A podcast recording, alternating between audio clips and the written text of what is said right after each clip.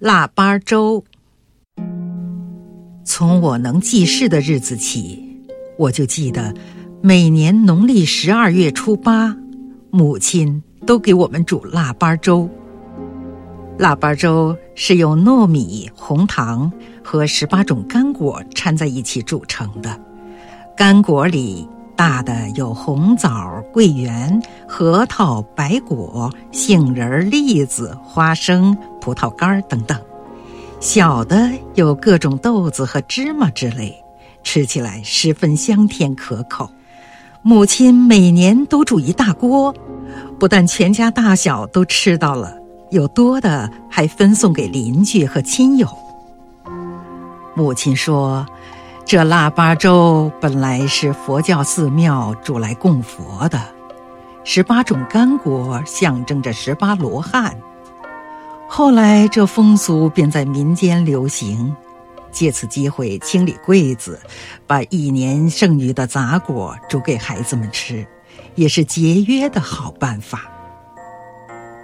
最后，他叹一口气说：“我的母亲是腊八这一天去世的，那时我只有十四岁。”我伏在他身上痛哭之后，赶忙到厨房去给父亲和哥哥做早饭。看见灶上还摆着一小锅母亲头一天煮好的腊八粥。现在我每年都煮腊八粥，不是为了供佛，而是为了纪念我的母亲。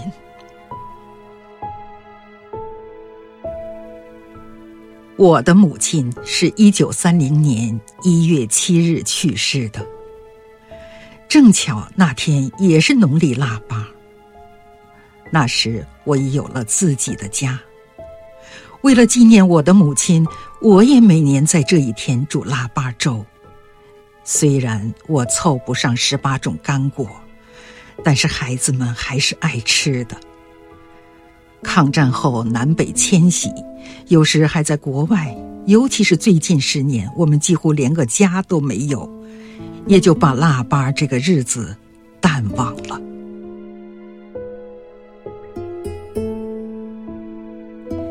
今年腊八早晨，我偶然看见我的第三代几个孩子围在桌子旁边洗红枣、剥花生，看见我来了，都抬起头来说：“姥姥。”以后我们每年还煮腊八粥吃吧。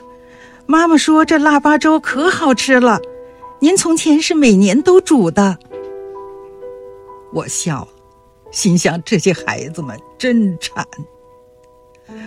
我说那是你妈妈小时候的事情了，在抗战的时候难得吃到一点甜食，吃腊八粥就成了大典。现在为什么还找这个麻烦？他们彼此看了一下，低下头去。一个孩子轻轻地说：“妈妈和姨妈说，您母亲为了纪念她的母亲，就每年煮腊八粥。您为了纪念您的母亲，也每年煮腊八粥。现在，我们为了纪念我们敬爱的周总理周爷爷，我们也要每年煮腊八粥。”这些红枣、花生、栗子和我们凑来的各种豆子，不是代表十八罗汉，而是象征着我们这一代准备走上各条战线的中国少年，大家紧紧的、融洽的、甜甜蜜蜜的团结在一起。一面说，一面从抽屉里拿出一张叠得很平整的小日历纸。只见在一九七六年一月八日的下面，印着“农历乙卯年十二月初八”字样。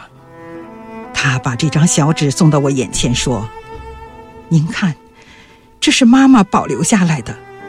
周爷爷的继承就是腊八。”我。